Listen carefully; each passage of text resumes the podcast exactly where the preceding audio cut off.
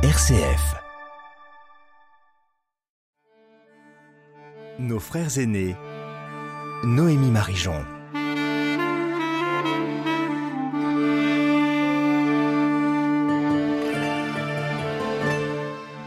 Nous venons juste de fêter Noël, et peut-être que vous avez entonné à plein poumon le chant connu Il est né le divin enfant. Mais peut-être que vous ne savez pas que, que ce cantique traditionnel a une profondeur théologique insoupçonnée, puisqu'il dit, et je ne vous ferai pas l'affront de le chanter, que depuis plus de 4000 ans, nous le promettaient les prophètes. Mais ils nous promettaient quoi exactement? Un Messie. C'est cette question dont nous allons parler avec le père Guy Vanoumissen, jésuite et bibliste. Bonjour Père Vanoumissen. Bonjour Noémie. Père Vanoumissen, vous avez sorti en 2022 aux éditions Lessius, dans l'excellente collection Le Livre et le Rouleau, un livre qui s'intitule De David à Jésus, figure du Messie. Comme nous allons passer plusieurs émissions ensemble, je commence par la question la plus évidente. C'est quoi, au juste, un Messie? C'est quoi un Messie? Je dirais une personne providentielle dont on attend le salut dans une situation particulièrement difficile. Nous venons de célébrer le mondial du football dans le langage footballistique. Je lu ceci, par exemple, il y a quelque temps. Eden Hazard, footballiste en Belgique, Eden Hazard, attendu comme le Messie. On a besoin de lui pour sauver l'équipe. Dans la Bible, que voyons-nous? En hébreu, il y a un verbe, machia. Et ce verbe hébreu veut dire oindre, enduire.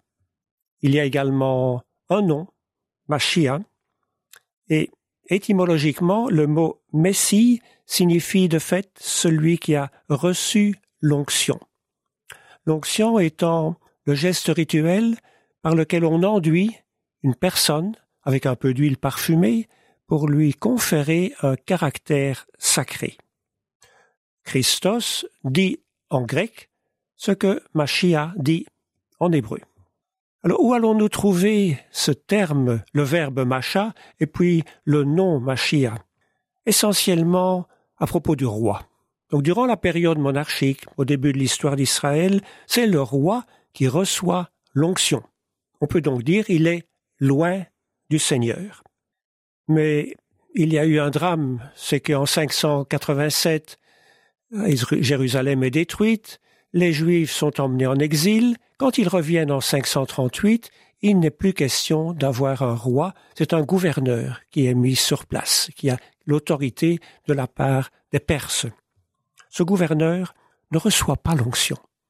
Par contre, je constate qu'à cette époque-là, il y a la mention du prêtre qui reçoit l'onction. C'est très clair dans, dans le livre du Lévitique.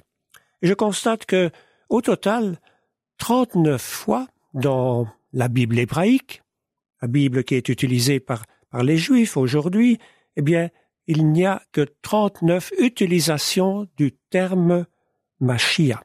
Et plus surprenant sans doute, c'est que dans tous ces emplois, il n'est jamais question d'un personnage à venir.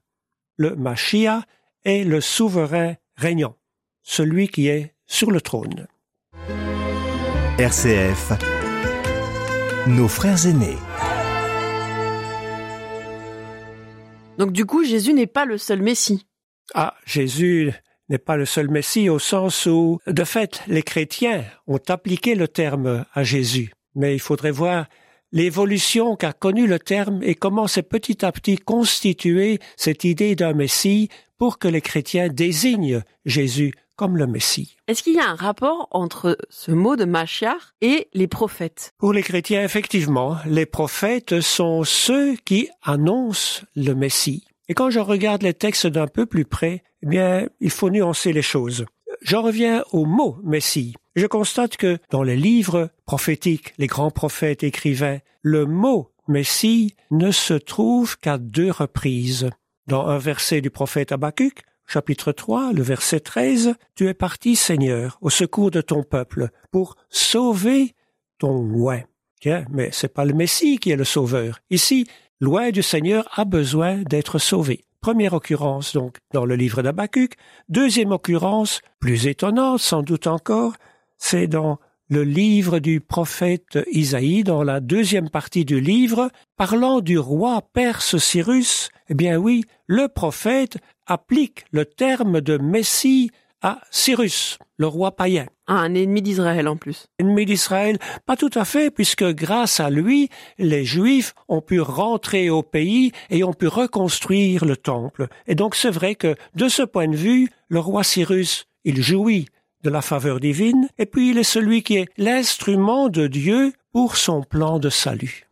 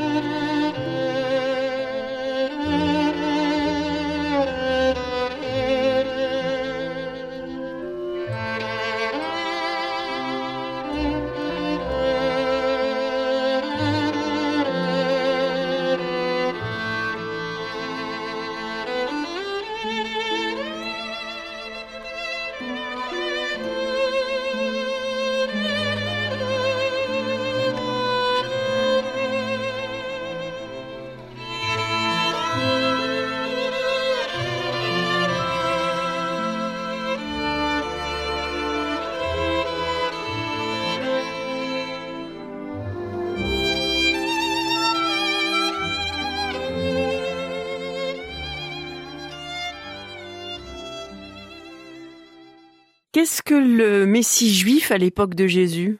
Bien, c'est une vaste question que vous posez là.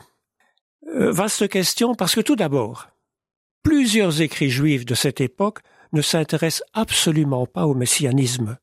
Le Messie est absent du livre de Judith, par exemple, du livre de la sagesse, de nombreux textes juifs anciens, le livre des antiquités bibliques, le livre des jubilés, ne parlent pas de Messie. Dans la diaspora juive, à Alexandrie, la sagesse de Salomon, les sentences de Phocylide, les oracles sibyllins, une vaste littérature juive de langue grecque. On ne parle pas du Messie. Je vais voir du côté des Samaritains. Les Samaritains ne sont pas absolument pas attachés à la venue d'un Messie.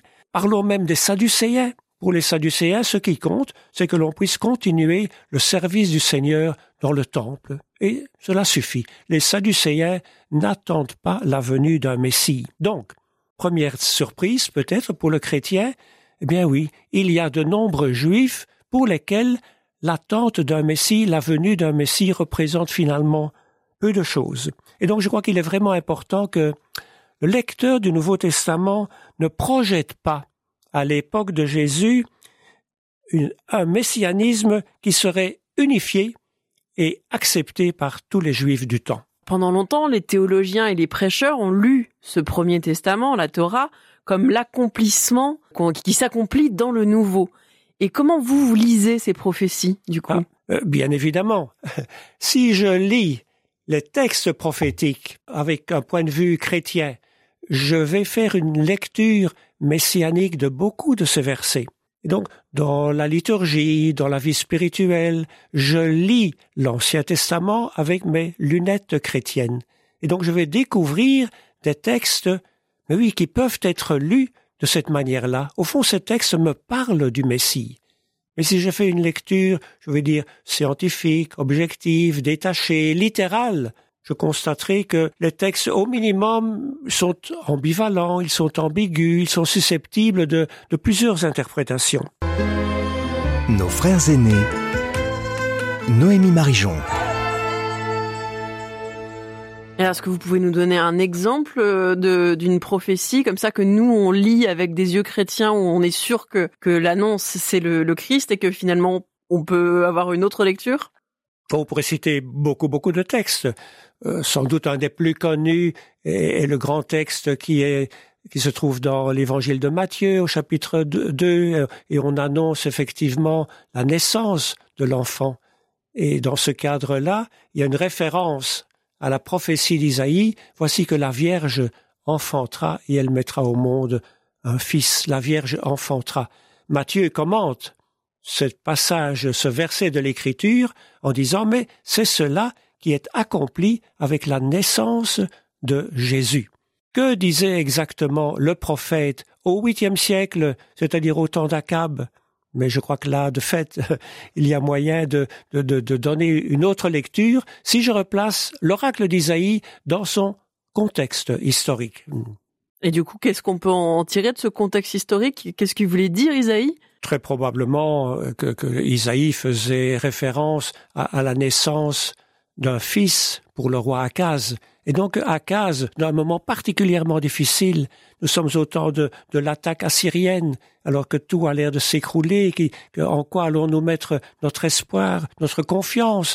Eh bien, le, le roi Akaz reçoit cette affirmation solennelle de la part du prophète Isaïe, non, le Seigneur ne vous abandonnera pas, et voilà le signe qu'il donne, c'est que de fait, sur le trône de David, il y a un héritier, ou il y aura un héritier. Mets ta confiance dans le Seigneur. Merci beaucoup, Père Vanoumissen, pour cette première approche de la figure messianique. Nous allons avoir la chance de l'approfondir encore avec vous pendant quatre émissions. On se retrouve donc la semaine prochaine pour parler de l'histoire du Messie hébraïque avec vous, Père Guy Vanoumissen. Merci à RCF Bruxelles et à sa directrice Frédéric pour son accueil au sein des studios de RCF en Belgique. Bonne semaine à tous et à toutes à l'écoute de RCF. Merci à vous.